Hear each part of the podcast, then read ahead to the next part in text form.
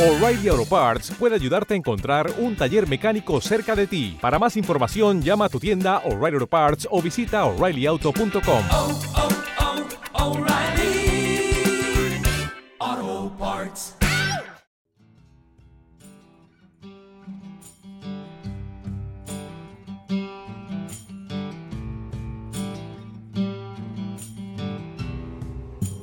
Como muchos de los que seguís este programa sabéis, la música forma una parte más o menos importante de este podcast.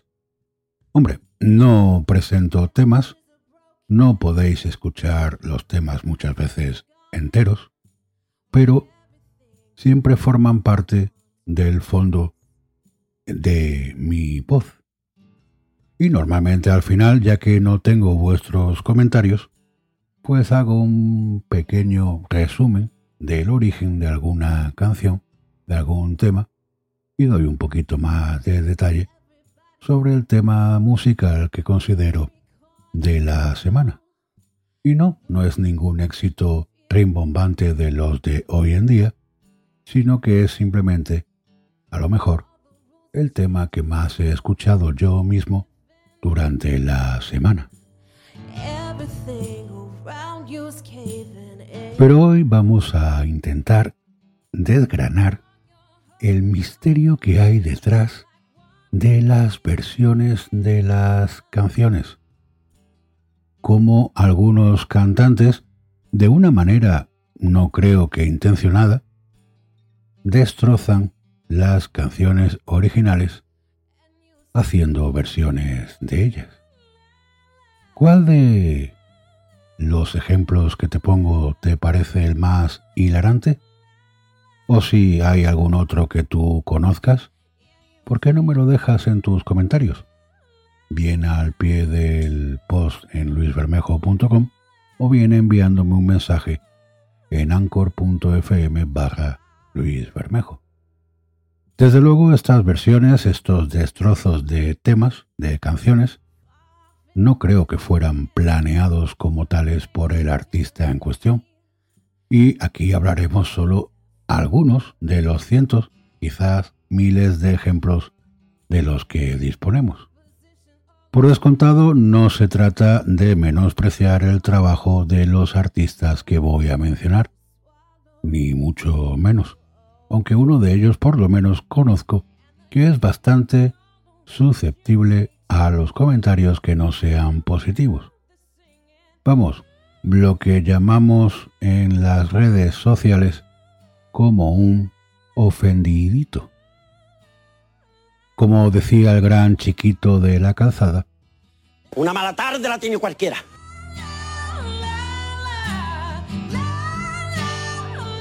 todos nos equivocamos y yo el primero. Lo que pasa es que ciertos errores que se cometen sobre un escenario pueden producir resultados hilarantes, irritantes o simplemente psicodélicos. Llámenlo ustedes errores o, como en el caso de nuestro primer invitado, el querer cantar sin saber cantar.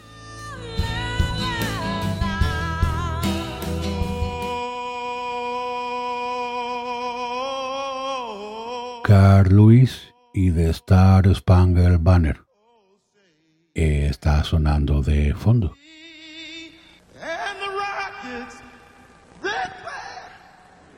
¿Mi actuación favorita de todos los tiempos? Puede ser. Carl Lewis, apodado Hijo del Viento, fue el indiscutible rey de los velocistas y uno de los deportistas más famosos de los años 80. Hablamos de un estrellato al nivel de Michael Jordan, Mike Tyson, Steffi Graf o Diego Armando Maradona. Carl Lewis ganó un total de nueve oros olímpicos en atletismo, cuatro de ellos en un único certamen, igualando la marca del legendario Jesse Owens. En fin, una carrera deportiva extraordinaria. No cabe discusión en esto. Cuando se encontraba en el momento álgido de su popularidad, nada parecía amenazar con dejar mácula sobre su fantástico legado. Pero Luis no se conformaba con ganar medallas. Quiso también intentarlo con los discos de oro. El problema, pues que no era Prince, precisamente. El corredor grabó dos discos americanos con los títulos más ochenteros imaginables. Break It Up y Modern Man además de otro titulado IDATIN, I-D-A-T-E-N, con sus correspondientes puntos. Estaba dirigido específicamente al sufrido público japonés. Primero la bomba de Hiroshima y después los discos de Carl Lewis. Esa pobre gente no conoce el descanso. Aquellos discos eran tan asombrosamente malos que uno necesita escucharlos cada cierto tiempo para cerciorarse de que fueron reales y no un recuerdo falso implantado en el cerebro tras una borrachera. Luis intentaba emular a Rick James, ya saben, canciones funky y medios tiempos en los que hablaba de dame lo mío, te daré lo tuyo, démonos lo nuestro y demás variaciones de el asunto. Como sabemos, Ricky James lo hacía de manera brillante, aunque fuese capaz de posar vestido como una prostituta en la portada de un álbum y en plan Conan el Bárbaro en la portada siguiente.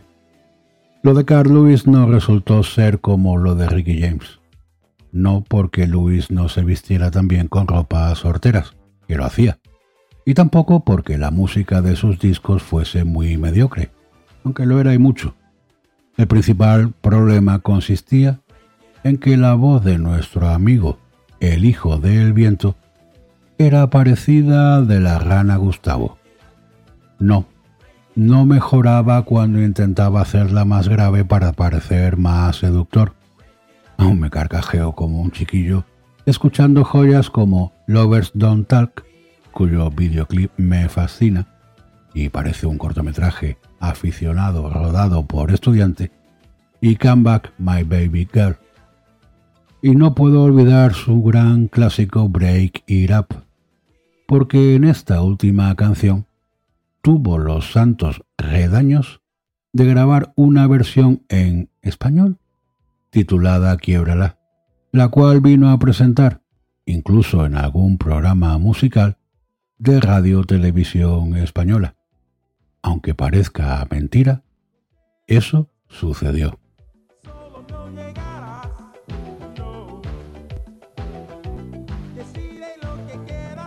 Habrán podido comprobar que aquellos discos repletos de casiotone y percusión hecha con menaje de cocina eran verdaderamente atroces. Busquen en YouTube, busquen. Con todo, el momento más apoteósico de su carrera musical llegó en 1993, cuando se atrevió a cantar, entre comillas, el himno nacional estadounidense en las finales de la NBA que enfrentaban a los Chicago Bulls de Michael Jordan con los Phoenix Suns de Charles Barkley. La filmación no tiene desperdicio, por varios motivos. Primero por los surrealistas intentos de Gorgorito de Luis y su embarazosa expresión de comprender en ese mismo segundo que la estaba cagando, jodiendo, llámenle como quieran, para la posteridad. ¿Cómo olvidar el momento en que, tras soltar un gallo que más que gallo parece Godzilla con plumas, promete que en la siguiente estrofa lo va a compensar. Spoiler, no. Segundo, por la expresión de los jugadores de baloncesto. Jordan haciendo gala de su más admirable cara de póker. Si aguanto la risa con esto, entiendo que ganase tantos títulos. ¡Qué capacidad de concentración! Y un Barclay que también consigue no carcajearse, aunque solo le falta morder la sudadera para evitar que le dé un ataque allí mismo. Tercero, por las risas del público cuando Luis parece que va a atacar una nota aguda, el clímax del himno, y se echa para atrás. Por último, pero no menos importante, las contagiosas risotadas de los locutores de la cadena deportiva ESPN.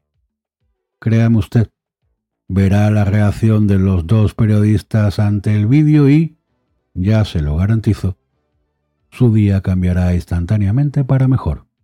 Como dice el cabronazo del presentador, poco antes de soltar los higadillos de la risa. Señoras y señores, nuestro himno nacional. Antológico.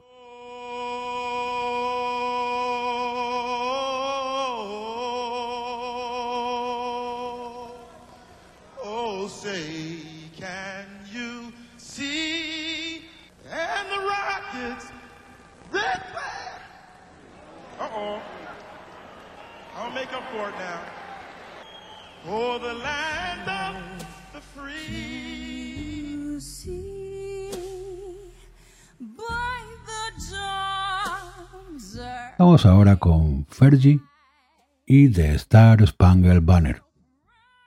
Ah, la NBA y sus himnos. Si Carl Lewis tuvo la jeta de obviar que no sabe cantar, si no sabía cantar en disco, ¿cómo demonios esperaba que le saliera bien en directo?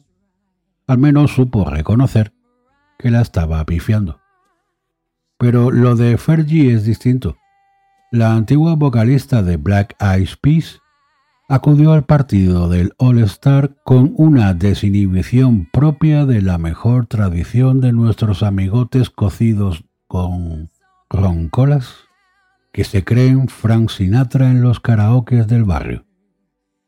Apareció sobre la cancha y nos deleitó con una versión del himno americano que solo puedo resumir con la expresión fiesta de banquete de boda a las 5 de la mañana.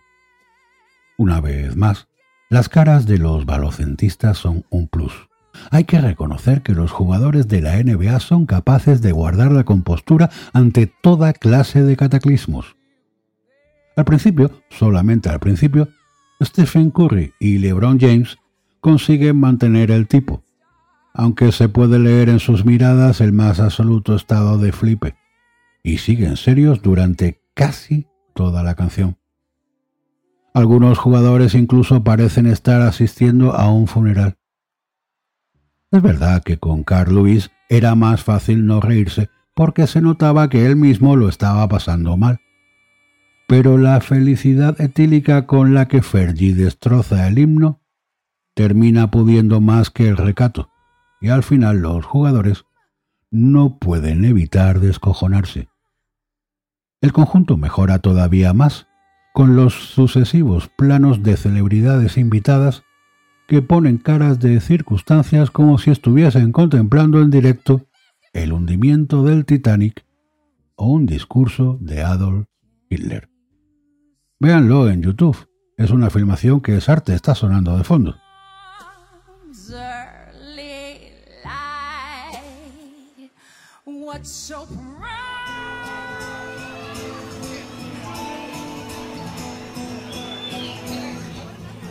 Vamos ahora con otro ejemplo. April Lavigne con Chop Suey. Apuesto lo que quieran a que ya no recordaban a April Lavigne. Pues sorpresa, ya estoy aquí para terminar con su paz. Recuperamos el infausto día en que la antigua musa de los intensitos de bachillerato creyó que podía interpretar una canción de System of a Down con un resultado que solo puede describirse diciendo que suena como si la niña de El Exorcista hubiese invadido el escenario de alguna verbena de pueblo después de haberse bebido siete cafeteras. Si algún día contraigo matrimonio, cosa que dudo, invitaré a Fergie y a April Lavigne para que hagan un dueto en la fiesta posterior, sin avisar al resto de los invitados, claro. Para cuando ellas terminasen la canción, yo ya me habría ido de luna de miel. Los invitados se lo tendrán merecido por venir a la boda de alguien como yo, insensatos.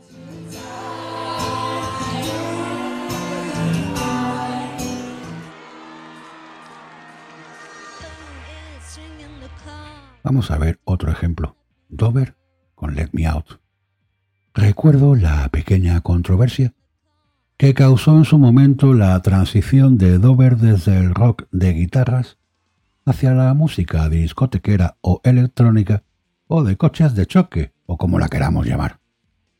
La verdad es que nunca me sentí atraído por las canciones de este grupo. Así que la transición estilística y la consiguiente polémica pues no me tocó de cerca, salvo porque el primer contacto con mis tímpanos del nuevo material bailable fue la actuación de los renovados Dover en una gala de los 40 principales.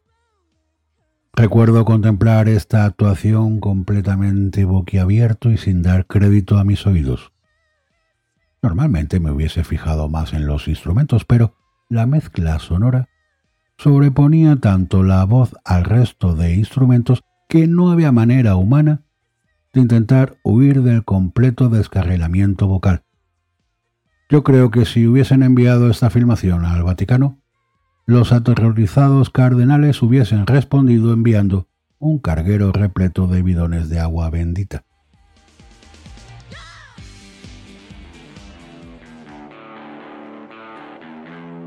Vamos ahora con alguien que nos toca más de cerca, el ofendidito, Ramoncín.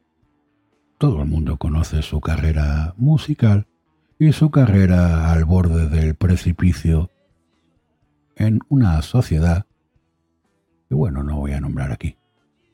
Canas Yuar.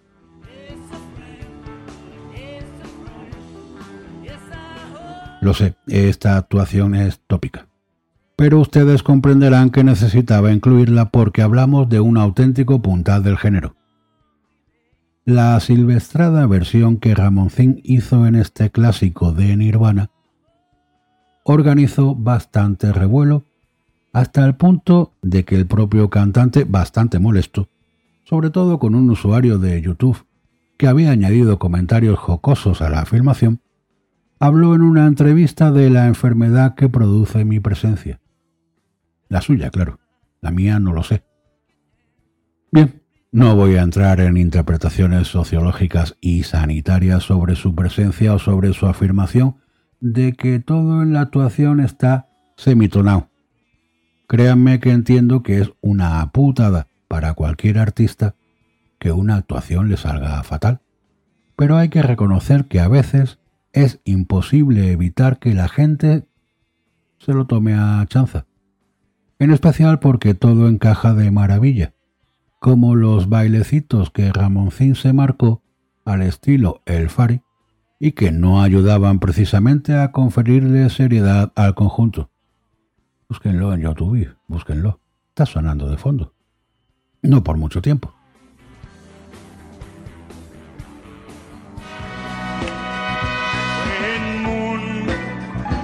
Vamos ahora con otro castizo. Rafael, el gran Rafael, y su versión Aquarius. Sé lo que está usted pensando.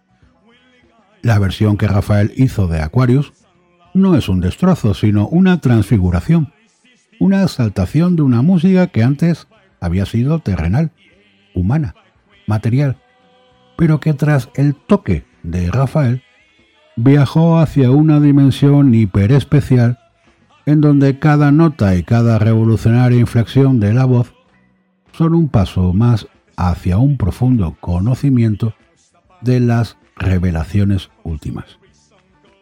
Si usted ha dicho eso en voz alta, Mientras la gente en el vagón de metro lo miraba a usted con cara de comprensible pánico, yo estoy completamente de acuerdo con usted. Sobre todo porque no viajamos en el mismo vagón, espero. Es verdad que Rafael no es un cantante, es un catalizador de lo trascendente, un mensajero del supracosmos, un gran cerbero de la belleza euclidiana. Obviamente es muy buen cantante en su estilo, pero aquí que cante bien es casi lo de menos. Es su personalidad la que se apodera de todo lo que toca. Su versión de Aquarius va mucho más allá del mero concepto de actuación y es toda una experiencia metafísica que, salvo que sea usted un geranio en una maceta, le producirá un estado de inmediata felicidad y de completa comunión con el universo. Escucharla cada poco tiempo hizo de mí un hombre nuevo. Ahora mi vida es impulsada por un lema eterno. Harmony and Understanding, Sympathy and Pounding. Understanding, sympathy and rose abounding. No more false of the reason, golden living dreams on missions. Mr. Crystal revelation, and the mind is to liberation.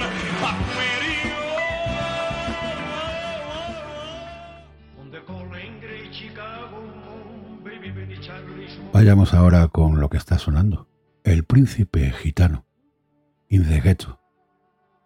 Otro momento cuya hermosura con mayúscula no puede glosarse con palabras. Admitamos que requiere arrojo el hecho de cantar una canción que antes había cantado Elvis Presley, porque podemos decir que las interpretaciones de Presley suelen ser insuperables. No es menos cierto que el príncipe gitano siempre fue un innovador. Baste ver su versión flamenca de Delilah, acompañada, como no, de un extraordinario videoclip que recoge impagables escenas de la España del tardo franquismo. En YouTube. Y que demuestra, más allá de todo género de dudas, que el twerking fue inventado por una bailarina flamenca en los lejanos años 70. Así que ya saben, en todos esos países donde ahora hacen twerking están cometiendo apropiación cultural de algo que es definitivamente nuestro.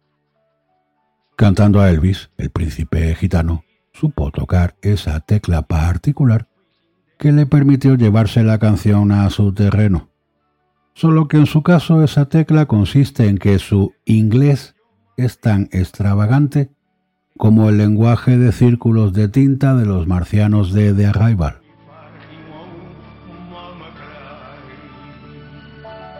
Y esto lo dice alguien cuya pronunciación del inglés es también digna de exégesis. Yo defiendo la tesis de que cantar, lo que se dice cantar, el príncipe lo cantó bien. Vale, no es Elvis ni está en su estilo, pero el hombre le dio su emoción. Fueron sus atropellados intentos de meter en los versos sílabas que nunca estuvieron allí los que hacen de esta versión un artefacto tan hilarante lo que Chiquito de la Calzada hizo por el castellano. Lo digo aquí con ustedes como testigos. Chiquito Mayor la RAE. El príncipe gitano lo hizo con el inglés. Weden Welten suena en algún momento. Postdata. Si por una de esas casualidades mágicas la corista de la actuación del vídeo oye estas palabras, que nos diga qué sintió formando parte de ese mágico e inolvidable instante, porque la vemos manteniendo la compostura mejor que Michael Jordan y Stephen Curry juntos.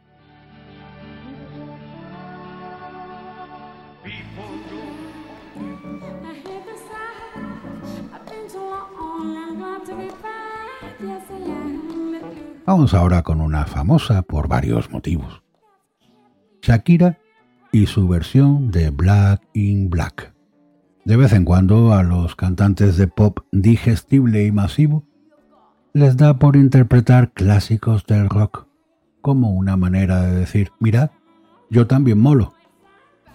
Es una tendencia curiosa porque, quitando un pequeño puñado de grupos establecidos, el rock prácticamente lleva dos décadas desaparecido de la primera línea de la industria musical sigue ahí, ¿eh?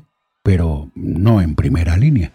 Y porque a los seguidores de los cantantes pop les importa bien poco el experimento y lo consideran cualquier cosa menos molón, suponiendo que siquiera conozcan la canción de turno. El resultado artístico tampoco suele ser bueno, sino postizo y forzado. Hay excepciones como la de Miles Cyrus, que ha cantado temas rock en diferentes registros, y aunque a veces no acierta, está claro que no lo hace por pose. No cualquiera puede atreverse con una canción de Chris Cornell y salir airosa del intento. Pero no es el caso de Shakira. Su voz puede encajar en otros estilos, no lo niego, pero no podemos decir lo mismo cuando le dio por ponerse a cantar Black in Black de ACDC. No es que desafine ni nada por el estilo, no ese es el problema. El problema es que su voz es tan rockera como una papilla de calabacín. La introducción, donde lleva la canción a otro estilo, suena, no voy a decir que brillante, pero al menos llevadera. Si hubiese sido todo el tema así, aún. Pero después se empeña en cantar con el estilo guitarrero original y bueno, es como echar la papilla de calabacín sobre un cuadro del Louvre. El cuadro es Black in Black y la papilla de calabacín es la voz de Shakira. Por decir algo positivo, sus músicos, que en estos casos suelen ser buenos músicos, pero también empleados a sueldo con no mucha mayor autonomía que los dependientes de una gasolinera, pudieron divertirse tocando una pieza decente en mitad del resto del repertorio. Bien por ellos.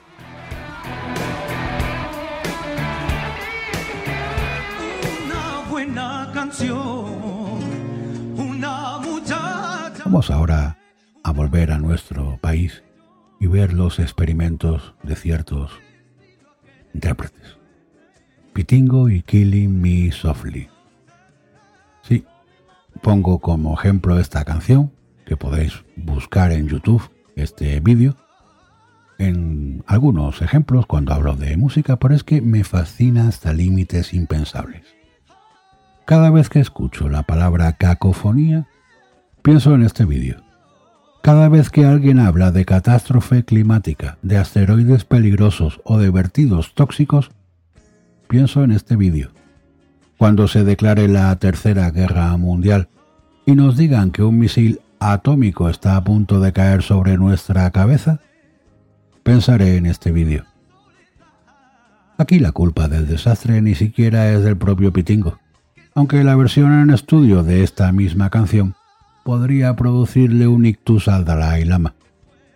En la actuación de la que hablamos, es el guitarra quien, por motivos indeterminados, empieza a tocar en un tono distinto al tono empleado por el resto de la banda, que, por emplear términos no musicales, es como si las casas de su barrio son de bonito color piedra y de repente construyen un rascacielos fosforito.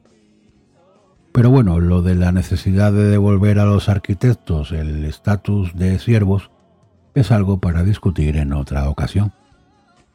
Volviendo a nuestro amigo, el inventivo guitarrista, el resultado es catastrófico, claro, pero también increíblemente cómico.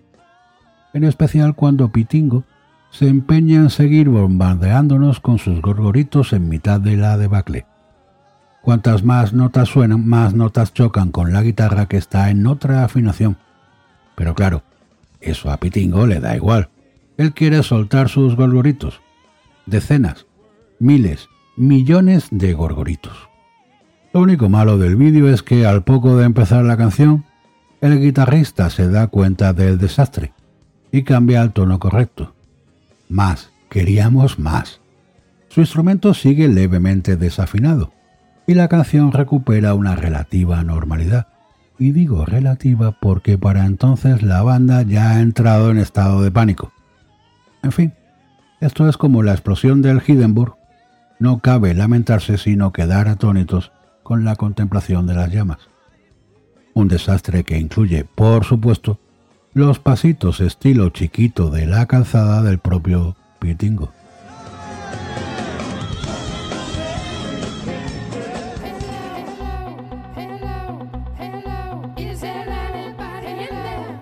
Scissor Sister y Comfortable Lamb. Genial tema de Pink Floyd. Madre mía, qué versión. Porque después de haber cumplido mi viejo sueño de nombrar a Chiquito tres veces por tres motivos distintos en un episodio, continuamos. Para ser sincero, nunca he sabido si lo de esta versión entraba en la categoría de broma. Es decir, por lo general hago mi vida como si los Scissor Sisters sencillamente no existieran. De vez en cuando en algún garito nocturno pinchan su éxito I Don't Feel Like Dancing y trato de consolarme pensando en que quizá se inspiraron en la maravillosa Shame, Shame, Shame de Shirley and Company, que seguramente no fue así, pero eh, cada cual sobrelleva los traumas como puede. En mi caso, recordando la bella música de los años 70 y bebiendo alcohol hasta que los receptores de vergüenza ajena de mi cerebro quedan bloqueados por las benditas moléculas etílicas.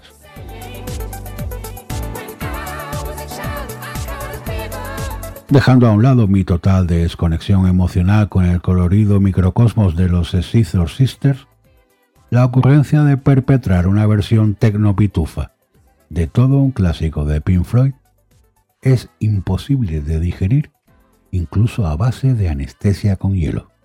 Y ojo, por lo que he oído decir, los propios Pink Floyd han dado su aprobación. Se supone que David Gilmour, Roger Waters y Nick Mason han expresado por separado su conformidad con esta versión. No lo sé. Lo único que puedo cerciorar es que he leído en una entrevista que Gilmour, con su característica diplomacia, dijo que la versión no le disgusta. Según el entrevistador Gilmour, lo afirmó con una sonrisa que el periodista interpretó como medio sarcástica. Además, si se suponía que Gilmour iba a invitar al Pituf, al cantante de los Scissor Sisters, a un concierto y que lo canceló y que el Pituf, el cantante de los Scissor Sisters, se enfadó mucho por la cancelación y en la prensa llamó bastardo al legendario guitarrista. Tiene que imponer, ¿eh? Que te llamen bastardo con voz de haber tragado un bidón de helio.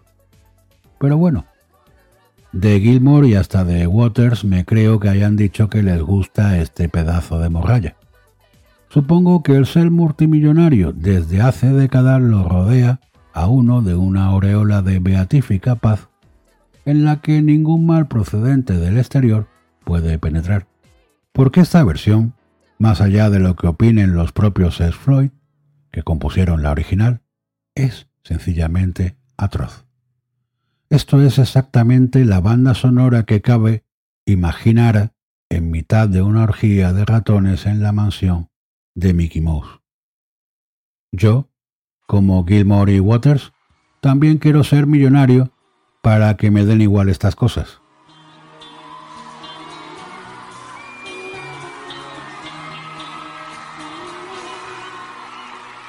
Britney Spears y I Can Get No Satisfaction. Madre mía. Antes hablaba de la tendencia de los artistas pop que quieren parecer rockeros. Otra tendencia curiosa más reciente es la de convertir canciones rock y soul en experiencias comatosas donde una voz por lo general femenina y aterciopelada, le hace endeble, le quita toda la alegría y energía a canciones ajenas con el casi inevitable acompañamiento de un ukelele. Esta tendencia, que no nunca debería haber salido de las catacumbas de YouTube, alcanzó su cenit por culpa de la publicidad televisiva y radiofónica. Déjenme decirles una cosa, jovencitas. Susurrar con un ukelele de fondo no queda bien. Es música de broma. Es como hacer una lasaña rellena de fotocopias del Código Civil. Sí, sus amigas dicen que les gusta, pero por la misma razón por la que dicen que les gusta su nuevo peinado. Y sus amigos dicen que les gusta porque, bueno, eh, por ahí hay enlaces que lo explican. Y me refiero a la reproducción sexual, evidentemente. Pero dejemos de lado por ahora la necesaria discusión sobre si el Comité de Derechos Humanos de la ONU debería prohibir para siempre el uso indiscriminado del ukelele, que tiene su función, ¿eh? Oiga, pero estoy hablando de un uso indiscriminado. O quizás prohibir el ukelele del todo en cualquier circunstancia convirtiendo en delito punible la tenencia, la mención o el simple hecho de dibujarlo sobre un papel. En fin, hay argumentos para las dos partes. Para las dos partes que quedan del ukelele después de haberle aplicado una sierra mecánica.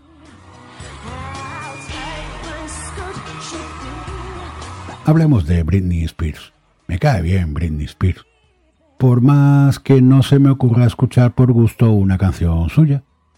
Excepción hecha de Toxic, ese extraño diamante surgido como un milagro mesiánico en mitad de su irritante discografía.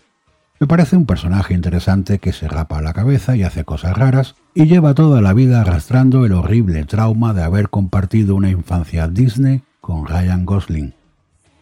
Yo qué sé, Katy Perry es muy guapa y no toca mal la guitarra y seguro que es muy buena chica, pero tiene pinta de dejarte inconsciente tras diez minutos de conversación. Que se lo digan al pobre Neil deGrasse Tyson, al que casi le provoca un ictus preguntándole si las matemáticas están relacionadas con la ciencia. No me extraña que fuese novia de John Mayer, que tiene pinta de dejarte inconsciente tras cinco minutos de conversación. Britney Spears no tiene pinta de ser aburrida, excepto, eso sí, cuando le da por cantar una de los Rolling Stones. Fue pionera en muchas cosas y una de esas cosas fue la de transformar una canción dinámica en un puñetero tsunami de benzodiazepinas. En su caso, Britney no lo hizo con ukelele, porque el nefasto cacharro aún no se había puesto de moda. Pero ella sin duda contribuyó a sentar las bases de tan infausta corriente de versiones adormidera. Supongo que lo de cargarse una canción de los Stones lo hizo para celebrar que ya era mayor de edad y ya podía cantar canciones para adultos. Para adultos encerrados en una cámara de privación sensorial, concretamente. En su día se la criticó mucho por su versión de I Love Rock and Roll, pero al lado de Satisfaction, su I Love rock and roll era hasta decente. Lo de Satisfaction es una agresión, en plan taparse los oídos, y, si no fuese por cómo lucía el atuendo púrpura, también los ojos.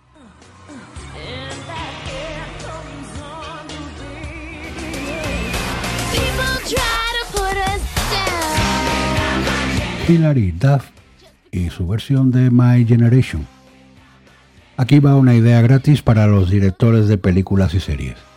No hay mejor banda sonora para una secuencia de matanzas que la carnicería que doña Hillary perpetró con uno de los clásicos de The Who. Porque ni siquiera hablamos de un desliz en directo o un mal día, sino de un acto de terrorismo deliberado y planificado en el estudio, donde alguien pudo haber evitado la catástrofe solo con decir no podemos publicar este pedazo de mierda. Usted me dirá, pero este destrozo sí es intencionado. No. La gente que hace estas cosas, productores, arreglistas, técnicos y demás, cobran por crear un buen producto, pero a veces, normalmente por culpa de alguien que manda sobre ellos, no lo consiguen.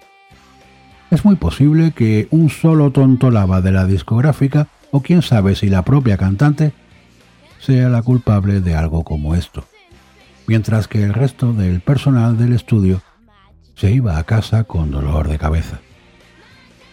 Ya sabe, si usted quiere torturar a sus vecinos por esas típicas batallitas de escalera, ponga esta canción en modo repetición con el volumen al 100 y antes de que acabe la jornada, tendrá a todos sus vecinos llorando en el rellano y dispuesto a autorizar la instalación de esa salida de chimenea que usted, pedazo de anormal, insiste en colocar en los espacios comunes.